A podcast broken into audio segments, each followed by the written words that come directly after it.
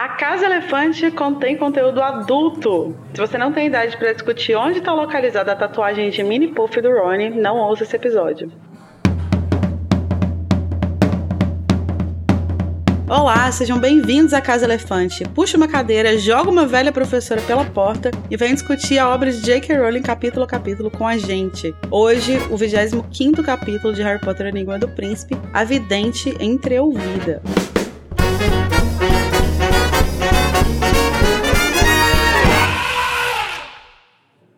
Os nossos episódios sempre levam em conta todos os acontecimentos de todas as obras que já foram publicadas sobre o mundo bruxo. Então, se você não sabe qual desgraça está prestes a acontecer, não ouça. Eu sou a Larissa Andrioli, que estou sempre disposta a escutar a conversa dos outros, porque nasci fofoqueira, morrerei fofoqueira. E tô aqui com o Tamires Garcia, que está esparramada no chão, cercada de garrafas de xerez. Amiga, você tá bem? Você quer uma ajuda?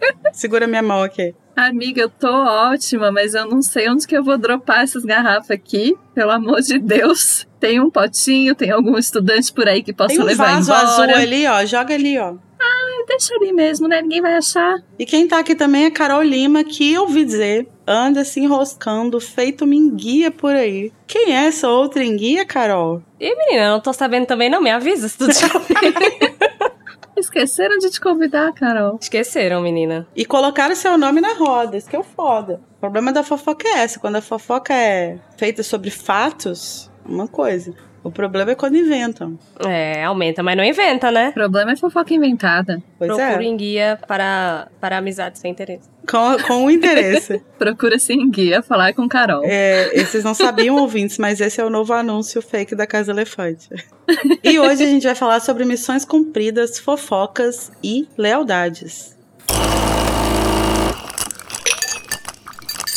Mas antes, Carol, conta pra gente como que os nossos ouvintes podem entrar em contato com a gente. Pra encontrar a gente nas redes sociais, somos em todas, arroba a Casa Elefante. E vocês podem também entrar no grupo do Telegram ou no servidor do Discord. Ou também mandar um e-mail pra acasaelefante.animagos.com.br. Lembrando que os feedbacks que vão pro Mac são só pelo Telegram, com a hashtag feedback, ou pelo e-mail, tá, pessoal? Pra vocês não correrem o risco de mandarem feedback e não ser lido lá no Mac. E vocês também podem, além de mandar feedback, apoiar o Animagos e, consequentemente, a Casa Elefante, né? A partir de dois reais por mês, vocês podem se tornar nossos patrões. Mas se você não puder também ajudar com dois reais, não tem problema. Você pode ajudar já divulgando a casa para os seus amigos, parentes, animais de estimação, etc. E os links tanto para as redes sociais, grupo, servidor do Discord e para os apoios estão aqui na descrição do episódio. Vocês ajudam muito mandando biscoito também pra alimentar nosso ego. Pode também. Mas agora vamos à minha parte preferida do episódio. Se bem que eu não gosto de não participar também, não, porque eu, eu sempre sinto que eu fui injusta na minha decisão. Ah, você é Sonserina, então tá apenas certo esse sentimento. Gente, eu não tô entendendo. Mas é, é ambíguo porque é divertido só até esse momento. Quando você é participante, É não é verdade. divertido em momento nenhum. Mas quando você tá ouvindo, é só. Ah, é verdade, nós temos que julgar, gente. Esqueci essa parte. Mas enfim, vou aqui, estou aqui para a diversão dos demais. É o que importa. A gente vai então para o nosso duelo de resumos, onde os participantes vão tentar resumir em até 30 segundos o capítulo da semana e o vencedor vai ganhar o direito de escolher qual tema vai começar a discussão do episódio. Então a gente vai jogar um dado para decidir quem escolhe quem começa. Carol, você quer par ou ímpar? Eu quero ímpar. E deu ímpar. Então, Carol, você vai querer começar o resumo ou vai dar essa honra para a Tamis? Geralmente eu prefiro me livrar logo, mas eu vou deixar a Tamiris começar dessa vez, porque eu já tô 100% assim, desacreditada que, eu... que eu posso ganhar, porque assim, Tamiris é um faro muito duro, entendeu? Eu acho injusto, porque eu apenas eu dependo da compadecência das pessoas comigo. se elas têm, bem. Se não, não. Mas tudo bem, né? Fazer o quê? É isso, Tamis. É, com grandes poderes vem grandes responsabilidades. Que né? capítulo que é mesmo? Gravidez, tá? Olha Ok, aí, já, olha, tô já calma. começamos bem. Então, Tamires Garcia, você vai tentar fazer um resumo de até 30 segundos do capítulo A Vidente Entreouvida em 3, 2, 1, vai. O Harry tá lá conversando com o Rony e com Hermione, mas eu não lembro direito do que que era. Eles estavam falando de umas coisas, eu sei que daí a Hermione fala, viu, eu achei a menina Prince aqui. E o Harry fala assim, nossa, mas, tipo, nada a ver com nada, aqui, que essa louca e tal. E aí, o Harry recebe um bilhete do Dumbledore e fala, Harry, vem aqui. E o Harry vai indo pra lá, só que aí eu acho que é no caminho, né? Que daí ele acha o negócio. Não, o, a, a, a, a Sibila voa. Shum! E aí ele fala assim, meu Deus! E aí acabou! Sibila, e a Sibila tá Acabou, amiga, Ele fala, ah, é, Sibila voa! A Sibila voa. Ai, maravilhoso, maravilhoso. Obrigada, Tami. Sempre um prazer. Muito bom. É, eu nem tava tão nervosa no começo, só não lembrava mesmo. Ai, Então agora. ai, peraí. Deixa eu me recompor, peraí. eu ainda tô com a imagem mental. tá, vamos lá. Carol Lima, você vai tentar desbancar Tamires Garcia fazendo um resumo de até 30 segundos do capítulo A Vidente Entreouvida em 3, 2, 1, vai. O Diplomat de Hogwarts tá com tudo, não se fala em outra coisa a não ser no casal sensação, né? Rony e Gina. Rini. É, ele, o Harry fica lá pensando nas muitas horas felizes que eles passam na beira do lago. Ele depois ele vai estar conversando com Rony e Hermione. Aí chega o maravilhoso do Jaquito, entrega a cartinha do Dumbledore. É, no caminho ele encontra a Sibila, ela, ela voa. e eles vão pra sala do Dumbledore, ela conta pra ele a, a treta, né, do, do Snape. E aí chegam lá no, no escritório, o Harry grita com o Dumbledore e eles vão se embora pra... E acabou. Bacana é que Sibila voando é o ponto alto do capítulo. Esquece todo Sim. o resto. Snape ouviu a profecia? Foda-se. As duas perderam muito tempo em coisas que não tinham nada de importante, mas Sibila voando apareceu. Apareceu. É porque, amiga, o seu, o seu resumo foi tão bom que eu não tinha como fazer a referência no meu, entendeu? Eu acho que Agradeço, amiga. a gente sabe quem ganhou esse resumo, né? Mas assim, eu queria fazer uma nota específica sobre o resumo da Carol, que ela falou que o novo casal de Hogwarts é Rony e Gina. Meu Deus! Nossa, eu não peguei essa. eu também não, não, eu não percebi. Amiga, é bom, eu, eu acredito que eu tenha ouvido isso mesmo. Eu achei um pouco complicado, considerando Eu a história que a também. gente tem tido no Telegram de discutir pegação entre primos, que dirá entre irmãos. Então achei um tópico sensível, achei gatilho, né? Acho que vamos, vamos deixar isso É melhor a quieto. gente deixar este tabu para lá. Eu tô lendo mu- muito Game of Thrones, menina, me contaminei. É. É, gato. Mas então, acho que essa vitória é da Tamis, porque ela ofereceu pra gente essa imagem maravilhosa da Sibila voando. Ah, eu queria agradecer minha mãe e meu pai e mandar um beijo pra você e pra Sasha. Pra quem? Agora tem que mandar um beijo pra Marlene também. A Marlene tá Ah. ouvindo a gente. Beijo, Marlene. A escola está empolvorosa com o novo casal grifinório, mas Harry está feliz em ser assunto de uma fofoca positiva para variar. Ao receber uma mensagem de Dumbledore, ele vai até a sala do diretor, mas no caminho encontra Trelawney, que está indignada por ter sido jogada para fora da sala si. Olha, eu acho que você te- deveria mudar isso aí de ter sido voada pra fora da sala pessoa. que está indignada por ter sido voada para fora da sala precisa. Ela conta a Harry que ouviu uma pessoa comemorando, o que imediatamente o deixa em alerta, mas ele é surpreendido quando ela comenta casualmente que sua entrevista de emprego foi interrompida por Snape, o que significa que foi ele quem ouviu a profecia sobre Harry e informou a Voldemort. Harry confronta Dumbledore, que hesita em falar mais sobre o assunto, apenas garantindo que Snape se arrependeu profundamente e que confia nele. Cortando o assunto, muito grosso inclusive, o diretor convoca Harry para uma missão: ir atrás de Horcrux. Então vamos lá, Tamis. Por onde você gostaria de iniciar a nossa conversa de hoje? Eu normalmente gosto de começar do começo por motivos de coesão. Uhum. Mas eu, eu acho que a gente pode passar para a parte em que eles começam a falar. Eu acho que a parte, uma das partes que não é ainda o ponto alto do capítulo, mas é bem legal, que é quando eles falam da Elaine Prince. Porque não é a Sibila voando, né? Uhum. Aí não é o ponto alto. Não é? Ai, Exato, a gente não chega no clímax ainda, que é voar com a professora. Mas a gente pode falar de Eileen Prince. E aí, assim, inicialmente a gente tem a Hermione, então, trazendo essa informação da Eileen Prince. Porque ela tá incomodada, né, ainda. Ela ainda tá investigando, querendo saber quem que é que está desbancando ela nas aulas de poções. Uhum. E aí eles começam a discutir sobre esse assunto, né? Mas assim, agora a Hermione tá incomodada não só por causa da coisa de poção, mas porque, né, o Harry quase matou o Draco, é, né? Teve, então tá com bastante razão aquele, esse incômodo esse pequeno aí. percalço aí um também. Pequeno percalço. Detalhe. detalhes, detalhes de detalhe. detalhe. Mas é que a questão é essa, ela tá encucada com isso já há muito tempo e agora ela finalmente achou alguma informação que pode ser útil, né? Sim. E ela tá bem aberta, né, para as possibilidades de quem pode ser, né? Já Harry tá, tá nessa, nessa pira que é um cara, porque é um cara e ele sabe que as tripas dele contaram para ele, né? Ela uhum. acredita que pode não ser um, um cara, e vai mostrar um recorte de jornal, né, que vai justamente falar sobre a Eileen Prince. E o que poderia explicar, né, o nome príncipe mestiço. E ela, assim, tá certa estando errada, né? É muito engraçado. Sim. A dedução dela de que príncipe não vem de um título, né, necessariamente. De nobreza, tá né? certa, de nobreza, exatamente, tá certa. É um sobrenome. E ela vai justamente na pista certa, pessoa, né? É, e na pessoa que hum. E na Poderia pessoa, levar assim, ela tipo, ao resto, né? Não é a pessoa certa, mas é o mais próximo que ela chegaria disso, né? Só que ainda assim ela tá errada. O pior é que nem é o mais próximo que ela chegaria, porque se ela tivesse investido um pouquinho mais nesse doxing dela, como ela vai investir mais pro fim do livro, né? Ela acha o, o jornal que tem o casamento da Ellen Prince com o Snape trouxa,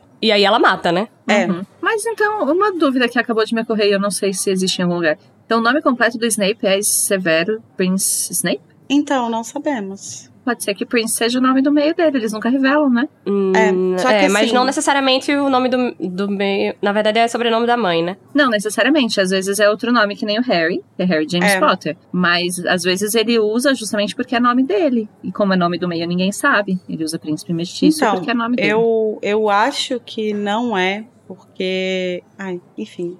Eu acho que. Pode, amiga, não pode tem começar do, do meio. dissertações sobre Snape. Posso. É porque a gente tem quanto tempo de gravação? Nem meia hora.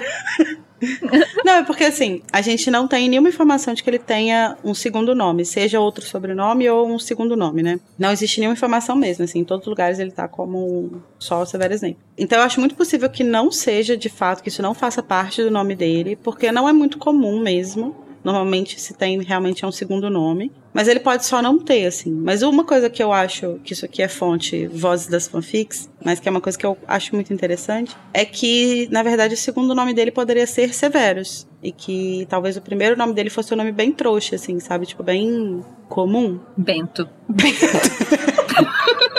Mas eu acho muito possível, assim, que ele tivesse, tipo, um nome que fosse o nome que ele Tipo, que o pai Cícero. dele deu, que era um nome bem básico, assim, comum e tal, que passaria despercebido. E que Severo seria, tipo, uma referência a talvez alguém da família dele, da família da mãe dele e tal. E que ele adota isso porque, tipo, traz ele para mais perto da magia, assim como ele adota o Prince, que é a. A, a pessoa mágica da família dele, de, né? É, é, bruxa dele, isso. Ah, eu acho mais improvável, porque apagar o primeiro nome é mais difícil, né? É, assim. É, então, assim, isso é 100% fanfic, assim. Porque na memória dele que ele é selecionado, né, pelo Chapéu Seletor, é, a Minerva só fala Severo Snape. É, então, Snape assim, Severo. poderia até ser que de, eventualmente ele conseguisse apagar o primeiro nome, mas não no primeiro dia de escola com a professora, né? É, Sim. Não. É muito difícil apagar o primeiro nome. I tried. É. e justamente o fato dela falar Severo Snape só, acho que a gente pode talvez é, assumir que ou ele tem um segundo nome aleatório, assim, ou ele não tem. Porque eu acho que, assim, como essa memória específica foi escrita depois desse livro, talvez a, a Rowling incluísse, se ele tivesse, sabe? Talvez faria sentido para ela colocar ali, marcar ali. Ah, pode ser, mas agora, agora é headcanon. Agora eu acho que ele tem, na minha mente. Bento Severino. Severus Prince Snape? Bento Severo Prince Snape. Esse ah, agora virou princesa, né, com esse nome aí. Mas uma coisa que a Hermione vai lembrar aí, né? Porque eles estão nessa discussão sobre. Ah, porque príncipe, não sei o quê. E ela fala, não, porque, ó, Prince, esse sobrenome aqui e tal. Ela vai lembrar que não existe realeza bruxa, né? Tipo, não existe príncipe, princesa, rei, rainha bruxo. O que é muito curioso, né? Porque, assim, no Reino Unido já seria bem, sei lá, faria sentido ter, já que é um, um país que tem realeza trouxa. Até hoje. Até hoje, 2023. Pleno 2023. No ano de Nosso Senhor. Mas, ao mesmo tempo, ela afirma com tanta certeza, sendo que, assim, pode ser que não exista lá, mas talvez exista em outros países, né? E poderia muito bem ser alguém algum estrangeiro, né? Tipo, que foi estudar em Hogwarts e tal. E... Ah, poderia, mas o que, o que dá a entender, eu acho, é que as estruturas de poder do mundo bruxo foram se formando de outras formas. E uhum. justamente como sempre, como é muito antiga essa questão da pureza de sangue, o título de pureza equivalia ao título de realeza no mundo trouxa, sabe? Não era é. necessariamente é. um governante, mas era um, uma pessoa. Sinal de, sinal de nobreza, né? É, da, a, da nobreza bruxa eram os bruxos puro sangue. Esse advento da, do intercambista em Hogwarts é uma coisa que Essa eu tenho a impressão... é proibida em, nesse episódio do podcast. um beijo pro nosso editor. é uma coisa que ficou muito mais forte depois que acabou, de fato, o Harry Potter até com, com as outras mídias, eu, eu sinto, do que na própria história. Ao longo dos livros a gente não vê nenhum, nenhum intercambista, a gente tem, é, é, de fora mesmo, estudando em Hogwarts, a gente tem aquela menção bem breve, né, do Bill, eu acho, falando com uma, uma, uma bruxa brasileira e tal, e ele falou uhum. de ir para outra escola.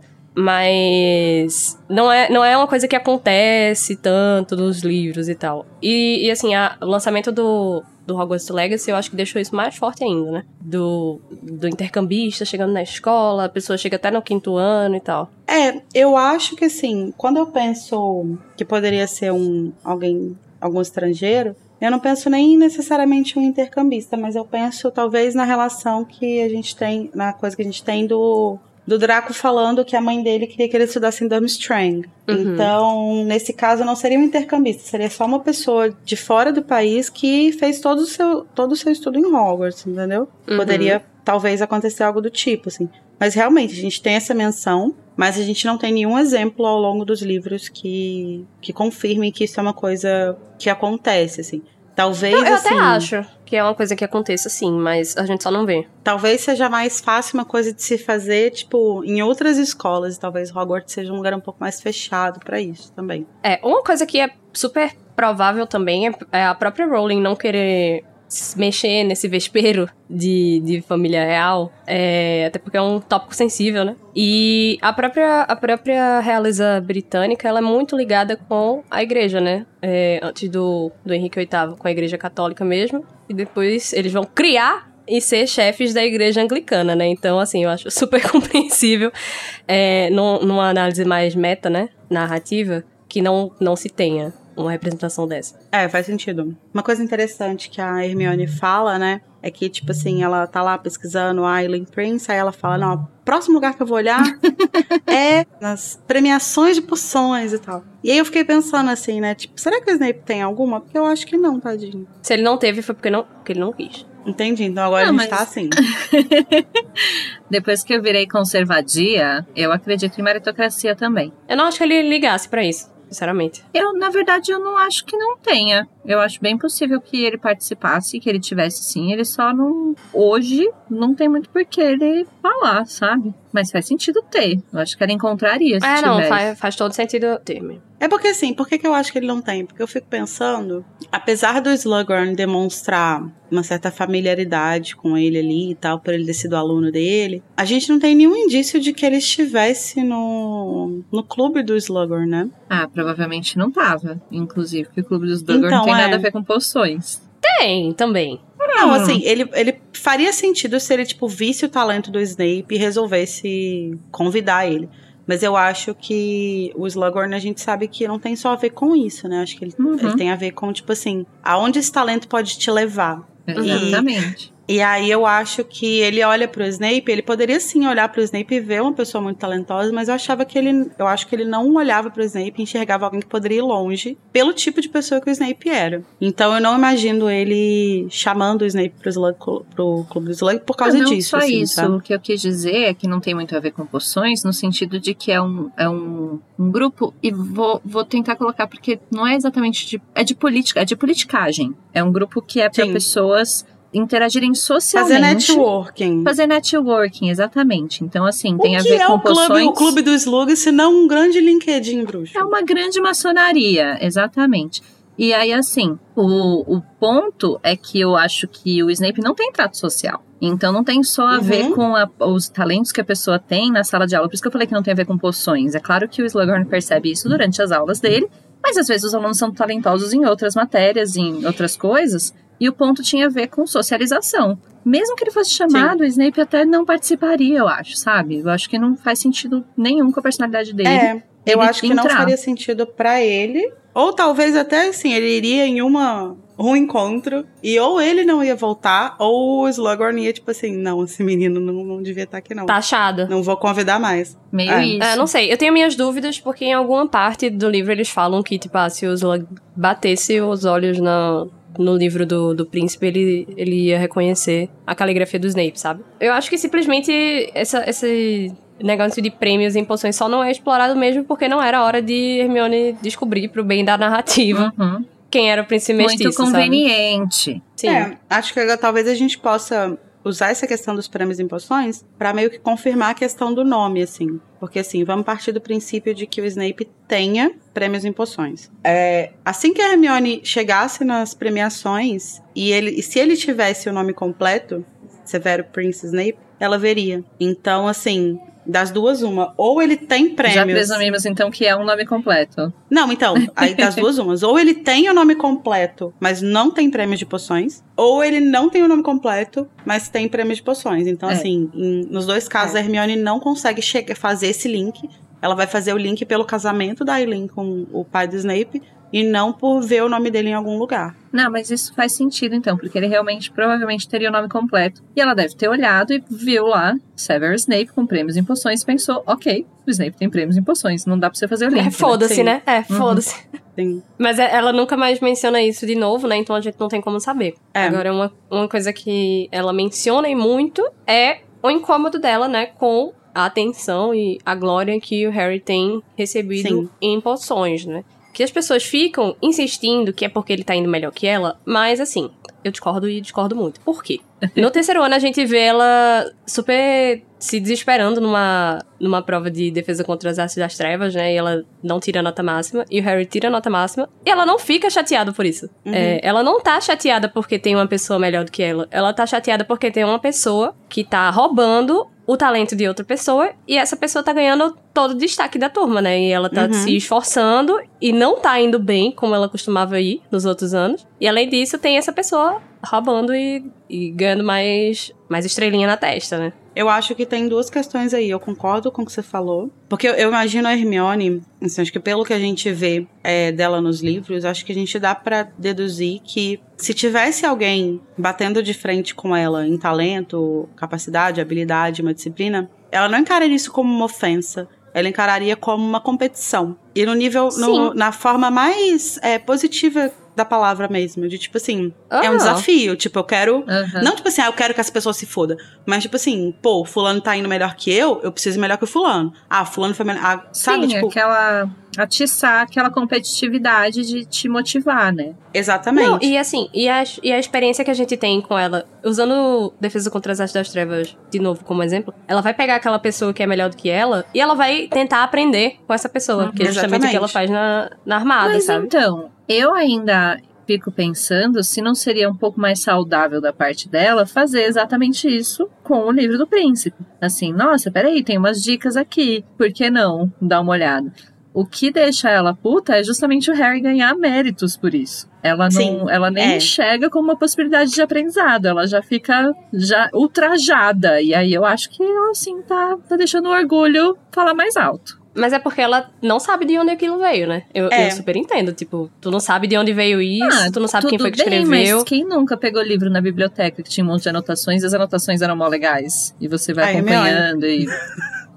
Sabe, a pessoa que mora na biblioteca nunca viu um livro rabiscado. Eu acho que o, problema dela com isso é que a gente volta num tópico que a gente discutiu há algum tempo atrás, acho que na primeira aula de poções é, desse livro, mas que é essa questão de que a Hermione, ela é uma, uma bruxa muito inteligente, muito talentosa, mas ela tem uma cabeça muito fechada para certas coisas. A forma de aprendizado dela é muito metódica. Metódica, é muito tradicional, né? Uhum. De tipo, senta a bunda, estuda, lê o livro e tal. E ela não confia em coisas, em aprendizados que vêm. E ela vai desconstruindo isso aos poucos, né? Mas assim, ela não confia em coisas que venham de uma fonte não confiável. Então, assim, Fontes se ela olha para esse. né?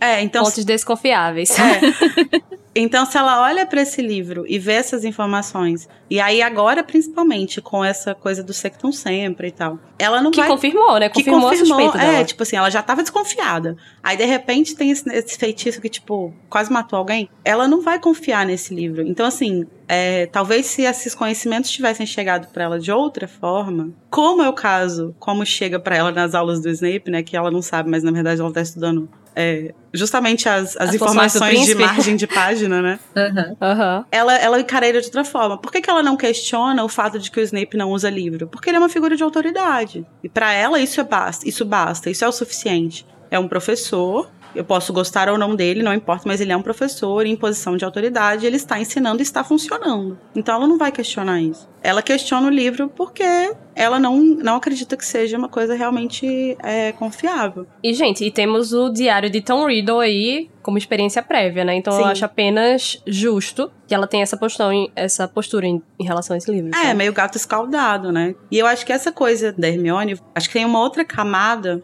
que é o fato de que, assim, ela tá incomodada não só porque o Harry tá indo melhor que ela sem o mérito de ser melhor que ela de fato, né? Ele tá, tipo, usando os talentos de outra pessoa que ela nem sabe quem é. Mas eu acho que uma coisa que tá incomodando profundamente ela também, e que meio que acumula nisso aí, é o fato de que ela não está indo tão bem. Porque não é Sim. tipo assim, ah, ela fez uma porção, poção quase perfeita e o Harry fez uma perfeita. Ela não tá conseguindo render. E ela não tá conseguindo render. Por quê? Porque ela costumava usar as instruções do príncipe. E agora não mais. Agora ela tem que seguir o livro, que é um livro claramente desatualizado, claramente, tipo, que não tem receitas que de fato Que é, funcionem. Tanto que ele foi aprimorado. E aí, o- isso tá incomodando muito ela. Isso tá sendo muito frustrante. Porque não é só, tipo assim, ah, o Harry tá indo melhor que eu. É tipo, eu não tô indo bem. E por que que eu não tô Uhum. indo bem? Se eu continuo fazendo tudo que eu fazia. Só que ela não percebe que ela não tá fazendo tudo que ela fazia. Ela não sabe. E esse é um link bem legal de fazer, né? Ela não sabe que justamente ela seguia antes as próprias instruções do livro. Sim. Muito legal esse link. É, eu, acho, eu acho isso muito complicado, porque é mais uma conveniência pra a linha da história do príncipe funcionar, porque, tipo, ela fez uma fucking poção polissuco no segundo ano, sabe? Sim. Ela fez uma poção que demora, tipo, um mês pra ficar pronta. Nas aulas do. Sim, mas é que Sim. sempre vai depender de qual receita você tá usando. Eu acho que o problema com certeza. específico aqui é esse livro, entendeu? Tipo assim, não é que a Hermione não é capaz, não é que a Hermione só consegue fazer as, instru fazer as poções com as instruções do Snape. Mas é que esse livro em específico é um livro muito desatualizado e muito ruim. E faz sentido ser dentro do contexto, porque o Slughorn é um professor que não dá aula desde que o Snape começou, então há 13 anos, sei lá. E aí então ele vai usar o livro super antigo e às vezes desatualizado mesmo, faz sentido. Não, e quando você pega, quando ele, o Harry vai tentar descobrir quem é, ele pensa, ai, será que é meu pai? Ele olha a data do livro e o livro é tipo de 50 anos 50 anos. atrás, sabe? Uhum. Então, assim, já era um livro velho na época que o Snape pegou. Aí o Slughorn tá usando esse livro ainda. É, a questão não é questionar a. não é associar o sucesso da Hermione ao Snape. Mas especificamente ne- nesse, nesse currículo, entendeu? Tanto que O quando. insucesso ao livro, né? Sim, a, a- dá o mérito da capacidade que o Snape tem pra poções, né? Que é a única coisa Sim. que ele tem de legal. Tanto que. Não podia, né, Desculpa, amiga? desculpa, Ficar eu, tô precisando dar uma alfinetada. Faz muito tempo que eu tô falando bem dele. Mas assim, tanto que quando ela pega a poção polissuco, por exemplo, que é uma poção extremamente complexa, super avançada, mas que tá em um outro livro, que provavelmente é um livro muito mais preciso na- na- nas receitas e tal, ela consegue fazer, ela faz bem, né? Só que aí ela chega numa disciplina, nu- numa, num ano que, assim, o livro tá completamente em desacordo com o que eles deveriam fazer. E ela precisaria, nesse momento, justamente das instruções do Snape. Mas agora eu fiquei um pouco na dúvida sobre. Porque o livro. Vocês lembram o nome do livro? É livro padrão Qual? de. Qual? Não, livro padrão de feitiços é de feitiços? Esse aqui ou da Poção É. A- a- estudos avançados em poções. Como que é o nome livro? Estudos avançados em poções. É. Não é o mesmo que eles usam padrão todo ano, né? Que nem o, o livro padrão Não. de feitiços 1, 2, 3 e tal. Não. Eu não lembro se tem livro de poções. Então, é, eu se eu ver. não me engano, no primeiro, li no primeiro ano, tem um livro lá no, na lista de material, mas em todas as aulas do Snape, ele sempre coloca as instruções no quadro. Não, eu só queria lembrar se é meio que a mesma coleção, assim, que eles usam a mesma coleção todo ano, sabe? Que é meio padronizado. Não, não. Ou se. Porque eu lembro, sim, que o Snape sempre fala de instructions e bate na lousa. Então, tipo, é uma coisa que é característica da aula dele, é dar as instruções na lousa. Eu só queria Muito saber reizinho. se. Quer dizer, muito É. príncipezinho. Só queria saber se o livro eles estão usando mesmo há muitos anos também, mas eu não tenho certeza. Não, é, não, não, tem. É, o que tem é o de ervas e, o- e fungos. Ah, tem o bebidas e poções mágicas. Que provavelmente era um, um livro que ele usava, tipo assim, pra ensaios, né? Tipo, que ele vive mandando eles fazerem redação sobre Não, e até pra eles coisa. descobrirem as propriedades de cada coisa, né? Eles Sim. têm que descobrir o que cada item da poção Sim. faz. Mas o preparo em si, ele dá a própria receita, né? Mas antes disso tudo, antes de eles terem essa discussão sobre o príncipe, eles estão lá conversando na sala comunal, por quê? Porque Hogwarts está em polvorosa. Porque tem um novo casal na área. Não se fala de outra coisa no Giga. Todo mundo foi pra pedir um suco e conversar. Nossa, a gente Ah. sempre acha novas formas de denunciar a nossa idade, mas essa foi. Gente, como assim os jovens não sabem mais o que é o gigabyte? Uhum. Eu, hein? Como assim? O que as pessoas da Malhação agora fazem? Não sei, não tem mais malhação, não. Não tem mais Malhação? Não, mas o Gigabyte acabou há muito tempo. Tem muitas temporadas que não tem Gigabyte. Mesmo quando ainda tinha malhação. Jovens de hoje em dia nunca saberão o que é a felicidade e tomar um suco no Giga. Nunca saberão. Mas é isso, não se fala de outra coisa, né? Porque tem esse casal Exatamente, novo nós temos o namoro, o novo namoro, Rony e Gina. Não. E, gente, eu acho muito fofinho, porque daí, assim, o... pra quem diz que não tem desenvolvimento no relacionamento deles, esse momento é muito fofinho, que eles começam a conversar, a conversa toda da tatuagem, eu acho muito fofa. É muito engraçado. E tem uma coisa de a gente passar a pensar sobre existirem tatuagens mágicas. Elas existem? Elas se mexem? De que se alimentam? Pois é, né? Até quando a gente estava montando a pauta, o filho comentou que tem um livro chamado School for Good and Evil, que tem uma menina que tem uma tatuagem de dragão e que esse dragão sai do corpo dela, toma forma e ataca os inimigos dela. E assim, Gente, que prático. Quero um também. muito legal. Mas assim, eu não, não imagino que isso seria dessa forma em, em Harry Potter. Mas eu já vi em algumas fanfics e tal, o conceito de, tipo, da tatuagem se mover. Uhum, Né? eu Então, também. por exemplo, sei lá, o Harry tatua um pomo de ouro e o pomo fica voando no ombro dele, sabe? Ai, isso seria muito legal. É um conceito que o pessoal explora muito bem nas fanfics, né? Sim. E que tem uma certa raiz ali, até na própria ideia da marca negra, né?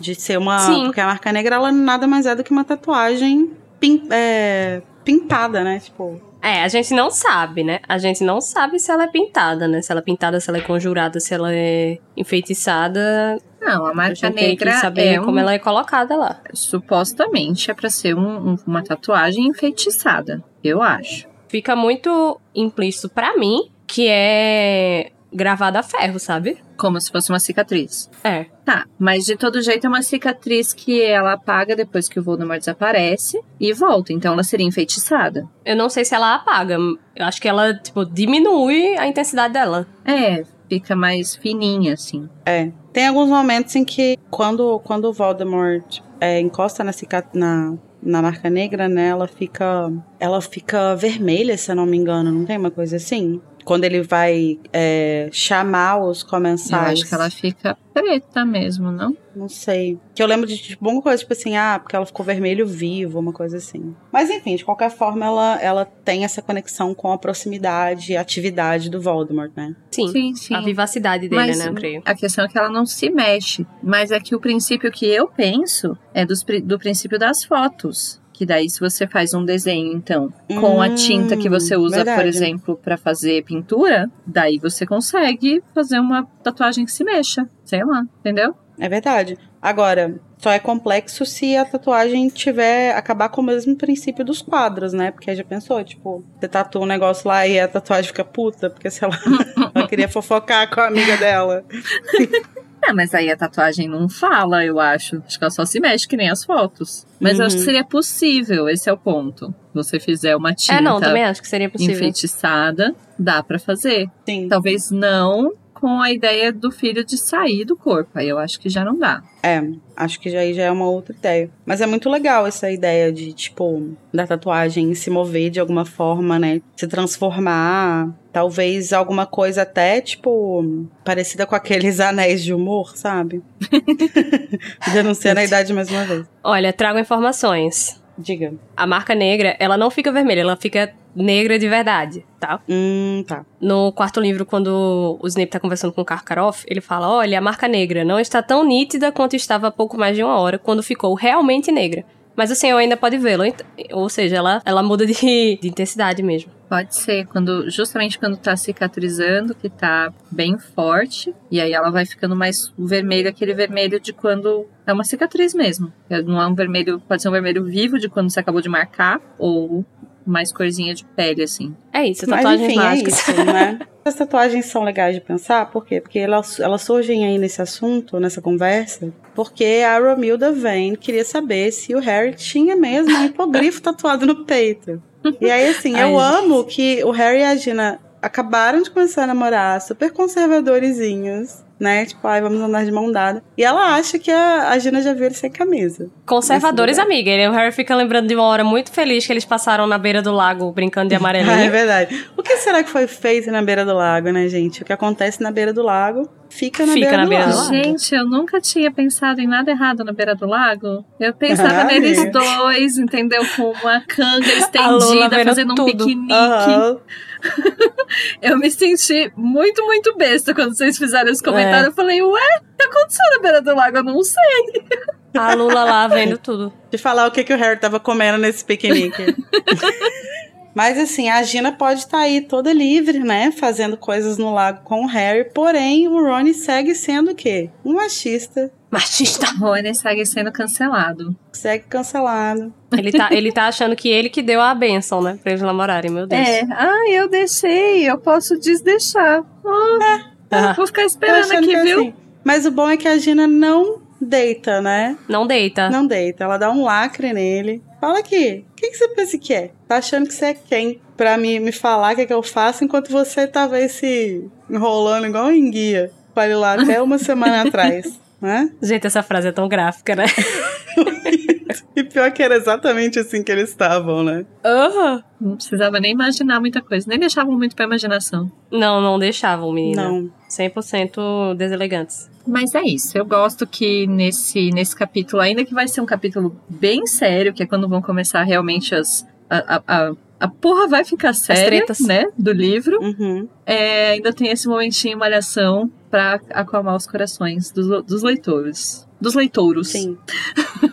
Eu adoro esses momentos de malhação desse livro, porque eu acho que a Rowling consegue fazer, colocar um equilíbrio muito legal, assim, entre, tipo, eles sabem que as coisas estão sérias, eles eles estão cada vez mais preocupados com as coisas tal, principalmente o Harry que tá tendo mais contato com o Dumbledore ali. As coisas estão com- ficando mais complexas, mas eles seguem sendo adolescentes, vivendo coisas de Sim. adolescente. Adolescentes serão adolescentes. Eu queria gostar mais, mas como eu não gosto de nenhum chip, eu fico meio. ah, Nem É, não, eu. eu lá. também não gosto dos chips. Mas eu gosto de como ela coloca isso, sabe? Eu gosto do equilíbrio disso, assim. Tipo, eu gosto que existe isso e que não é um livro só dark, só, tipo, tenso Uhum. e tal. Eu gosto de como que ela lembra ainda que eles são adolescentes e que, tipo assim, sim. o Harry, ele tá preocupado com Voldemort, mas ele também tá preocupado com a menina que ele gosta e que tá namorando com outro, sabe? Aham. Seria inverossímil então não ter, né? Exatamente. Porque, tipo, eles, eles já demoraram pra, pra, tipo, acordar pra isso. Pros padrões de hoje em dia, né?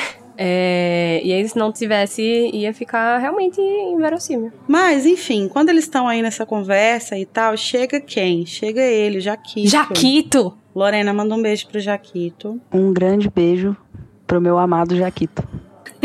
O Jaquito vai vir com uma mensagem do Dumbledore para o Harry, falando que o Harry precisa ir pra sala dele. E aí o Harry vai lá, né? Pô, lógico, vamos ver o que é essa fofoca aí, né? Só que quando ele tá no caminho, ele tá andando lá, de repente ele escuta uma comoção.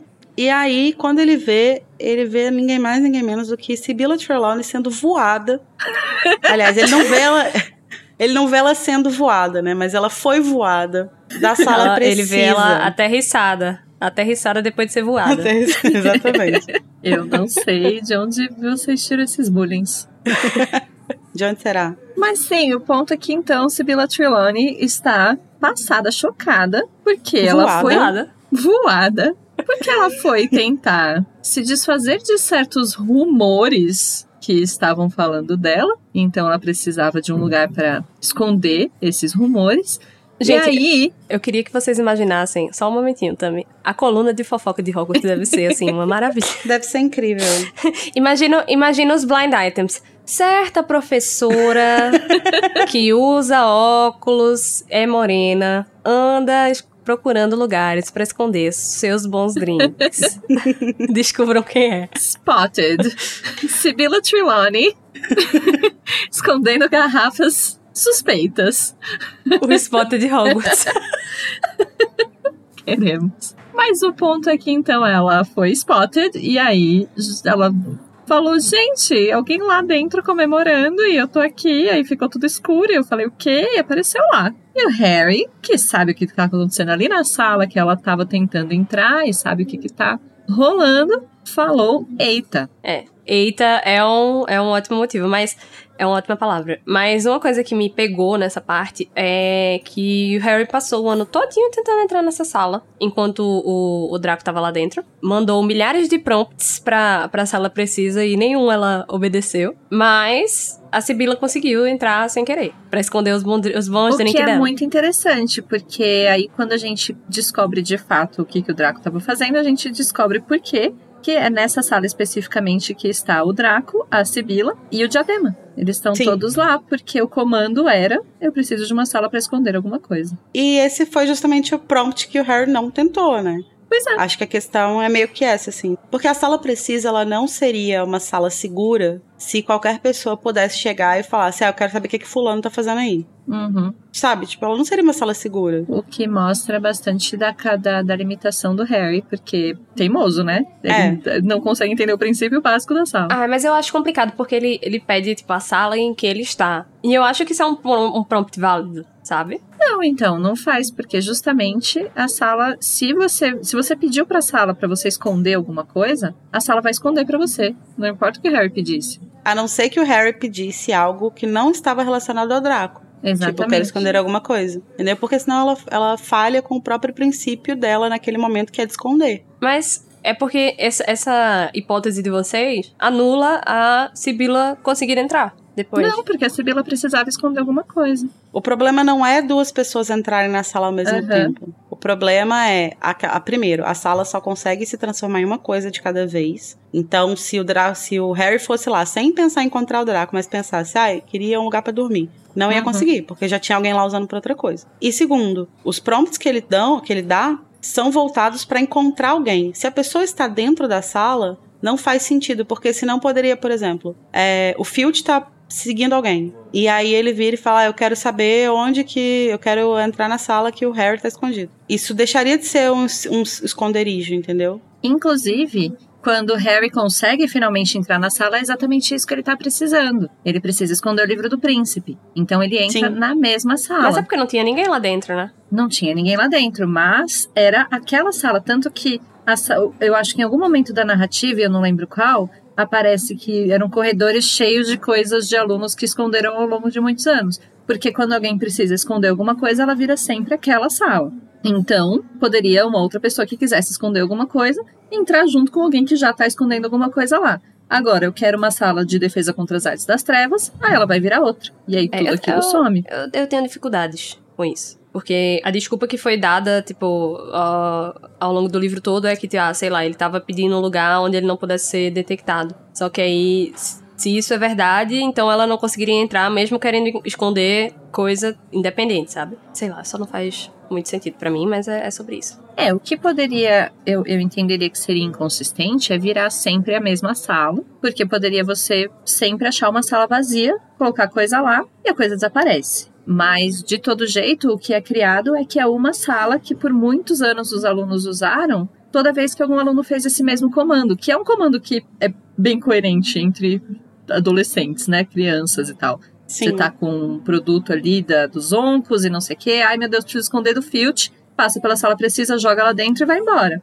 Então fica uma sala gigante lá, que toda vez que esse comando aparece, ela se materializa. Chega uma hora que ela tá cheia de quinquilharia, que os alunos nunca mais acham a sala, sabe não assim? Só, não só os alunos, né? Mas é, a escola como um todo, porque tem, tem móvel lá, tem um monte de coisa. Uhum. Pois é, e aí justamente se você vai usar e ela pode até virar outra coisa, você pensa, ah, eu usei essa sala aqui, mas acho que não era essa, sei lá, sabe? E aí as pessoas nunca mais acham que elas esconderam. Eu acho realmente muito genial esse conceito. Eu fico muito de cara toda vez que ele aparece. E, e justamente eles acharem depois o diadema lá, porque foi o mesmo lugar que o Voldemort achou, eu fico, meu Deus, Sim. isso faz tanto sentido! Não, é, isso, isso dela ser sempre a mesma sala, né? É um prompt geral, né? Tipo, precisa esconder uhum. alguma coisa. E aí ela dá sempre um lugar específico, isso é muito massa. Eu acho muito legal. Mas enfim, a Sibila ela entrou na sala para tentar esconder as evidências do, dos boatos perversos, né? Boatos de alcoolismo, no caso. Mas ela chega lá e tem alguém, né? É, não sei para que tanta vergonha. Se todo professor de Hogwarts tem problema, ou com bebida ou com jogo. Eu acho que, né? Todo ela tá ali na média. Não só de Hogwarts. tem professores, inclusive, que tem problema com os dois. É. E aí ela chega lá e já tem alguém que ela não sabe quem é, mas ela identifica que pela voz seria um homem. E essa pessoa estava comemorando, estava dando vivas, né? E aí a gente sabe, assim como o Harry deduz aí, que se trata do menino Malfoy. Ah. E agora a gente já, já chama de menino Malfoy porque ele já iniciou o arco de. De passar do pano. Não de redenção, mas a gente estabeleceu no último episódio que a partir do último episódio já está permitido, não é necessário caso você não queira, mas já está permitido começar a ter dó do Draco. Quem quiser não vai, não vai sofrer bullying, pode ter. É, eu ainda não tenho dó, mas eu acho perfeitamente plausível que ele esteja comemorando, não necessariamente porque ele é um monstro e está comemorando que vai poder finalmente matar uma pessoa, mas porque ele passou Sim. o ano fucking inteiro tentando fazer um negócio. Então, quando você Sim. consegue, você comemora, é uma reação natural, sabe? Acho Sim. que tudo bem. Eu acho engraçado. Não engraçado, eu acho curioso ele comemorar, porque é uma coisa que ele tá fazendo sobre. Ele tá sendo coagido a fazer, tá sendo ameaçado a fazer. Ele não uhum. quer fazer. Eu não sei se alegria é a emoção que eu acharia normal de encontrar, sabe? Tipo, tudo bem, todas, todas as pessoas têm reações diferentes. Mas eu imagino se não fosse um negócio, tipo, um alívio muito incrível dele estar tá vendo que, poxa, pode ser que a, eu e a minha família a gente não tome no nosso rabicó. Sim. Mais do que a gente Eu acho tomou. que é alívio mesmo. Eu acho que é alívio. Eu acho que é Assim, talvez um alívio que beire uma alegria, mas não uma alegria pela coisa em si, mas pela, pelo fato de que ele conseguiu. É, fazer, eu né? acho que a nota de alegria não está necessariamente relacionada com, com o que vai vir de consequência. Mas assim, sabe quando você tá, sei lá, muito tempo tentando resolver um problema e aí você, ah, consegui. Aquela Sim. alegria que aparece quando você consegue, que daí depois, depois talvez venha o peso de Sim. o que, que ele conseguiu. É, uma coisa que eu fiquei pensando lá nesse capítulo, que é uma coisa que a gente pode discutir mais profundamente no próprio capítulo da,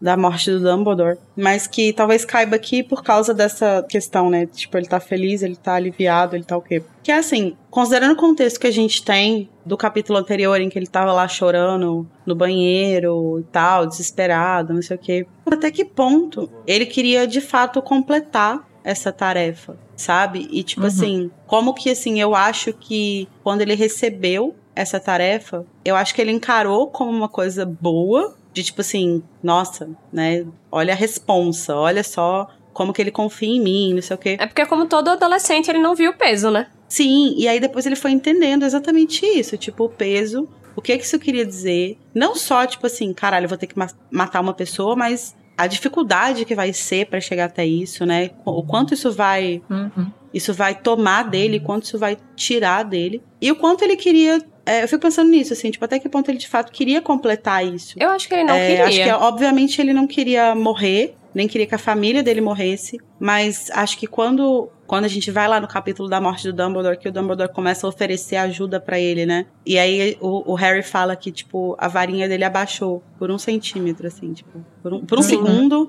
ele começou a abaixar a varinha. Eu acho que ele viu a saída dele ali, de tipo, eu não preciso fazer isso, e ainda assim ninguém vai precisar morrer. Tipo, minha família vai estar segura, eu vou estar seguro. Uhum. Só que aí, né, o- os comensais chegam. Essa cena da torre, bem como o choro dele, É. né? E, e o próprio definhar dele ao longo desse livro.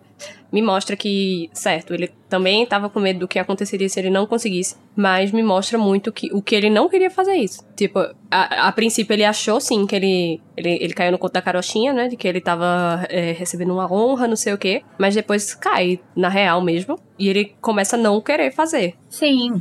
E ele, ele vai passando por um processo de perder a arrogância que ele tinha ao longo desse livro. Então, ele ter essa, essa reação no, no final ali, a gente acho que vai comentar mais quando ele realmente estiver na cena com o Dumbledore.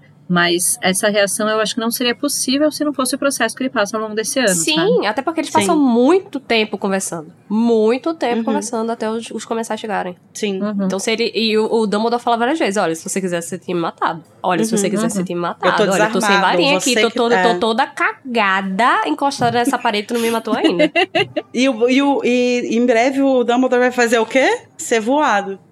Ai, Larissa, too soon. Too soon. Desculpa. Desculpa. Não, mas é, é, eu acho que a gente pode vai entrar nisso com mais detalhes nessa, Uhum. nesse capítulo, né? Quando chegar lá. É. Mas então, pra, nesse ponto, por isso que eu acho que a reação de alegria tem muito mais a ver com a tarefa de consertar o armário semidouro do que com a tarefa de matar o Dumbledore. É, é uma questão ali de ele estar lidando com uma coisa de cada vez, sabe? Aham. E ali ele tá feliz, ali ok, consegui cumprir uma etapa, vamos ver agora o que, que vai acontecer. Enfim, a questão é que daí então ele, ela vê alguém feliz e aí ela fica tudo escuro. Fica tudo escuro. Exatamente. Que- E aí que a gente vê o primeiro uso, digamos assim, malicioso de um produto dos irmãos Weasley, né? Sim. Malicioso, eu digo assim, pra fazer mal mesmo. É, além do que eles fizeram no quinto livro, né? É. Porque aqui é uma, é uma pessoa que é, tipo assim, do, do outro lado, usando pra invadir a escola, né? Isso é uma coisa que os, acho que os gêmeos não colocaram na balança, né? Quando eles estão montando a, a- o catálogo de produtos dele. Que ele, acho que eles não, não percebem que, tipo assim, é, tem certas coisas ali que podem ser usadas para coisas inofensivas, mas também podem ser usadas para causar a grande tragédia do livro, né? Desse livro. Aham. É, mas isso não tem muito como prever, né? Mas é, Não, é- é, eu acho que é tem. aquilo que o, o Rony fala. É sobre, tipo, a, pra quem eles estão vendendo, né? Uhum. É, mas gente, no livre mercado você não escolhe pra quem você vende. Ih, a Camis virou neoliberal, é isso? Ai, Gente, agora eu sou conservadia. Ah, é verdade. defendo o livre mercado e defendo o direito da Gina fazer putaria com o Harry na Belada do Lago. conservadia. Conservadia. Exatamente. Literalmente Esse é o a- a- conceito a, de a definição. né? Esse, esse é todo o conceito, exatamente. Aham. Ah, mas o ponto é esse, né? Então é a primeira vez que os produtos vão ser usados pra para fins que não sejam apenas logros, né? Assim. Sim. Não, mas eles já foram usados pra fins que não fossem logros. Eles, tanto que eles já foram usados politicamente, mas não pela galera do mal, sabe? Sim. Isso é perigoso. E realmente não sei muito o que, que eles poderiam fazer a esse respeito. Não, acho que Vê não tem quem vocês muito. estão vendendo. Não tem muito o que fazer. Talvez uma, uma, uma investigação mais minuciosa, assim, tipo, de quem tá comprando e tal. Mas mesmo assim, né? Teria um jeito de burlar isso. Ah, com certeza. No mundo que existe poção polissuco e, e maldição impérios, com certeza. Exatamente. Mas enfim, nessa conversa que a Trelawney tá tendo com o Harry, ela começa a desabafar, né? Porque assim, apesar de negar as acusações perversas, ela está um pouco alterada. Ela nega as aparências e disfarça as evidências, mas pra que viver fingindo se ela pode confessar tudo pro Harry? E ser racista, né? No, ah, no- no- ao mesmo tempo. E ser racista ao mesmo tempo, exatamente. Porque ela começa a desabafar ali, aí ela fala que sente falta do Harry nas aulas dele, porque, dela, porque ele era um ótimo objeto de estudo, apesar de não ser grande coisa como vidente. Já dá uma patada nele ali, né? Tipo, o menino não fez nada, tá aju- ajudando ela a levantar do chão, ela solta essa, tudo bem. E aí ela começa a falar do, do Firenze e ela fica chamando ele de Pangaré. O que mais que ela chama? De mula.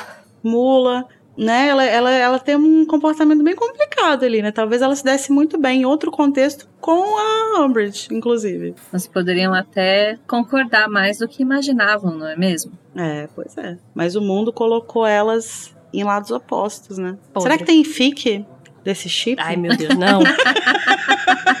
não. Vamos lá, Oh, Deus. Archive Por of favor, que não tenha. Own. Com certeza tem. Ô, Larissa, Ai, tu não ter. poluirás o Way of Three com essa, com essa pesquisa. Amiga, você acha que eu que vou poluir esse lugar? eu. Eu. Você. Esse lugar já é um lixeiro, um lixão. Achei ofensivo, apaga. Pior que ela não mentiu. Não, assim, fala com todo carinho. Amo, amo o Eu 3, mas, né? Vamos ver. Harry Potter. Que ódio, Larissa. claro que tem. Quantas tem?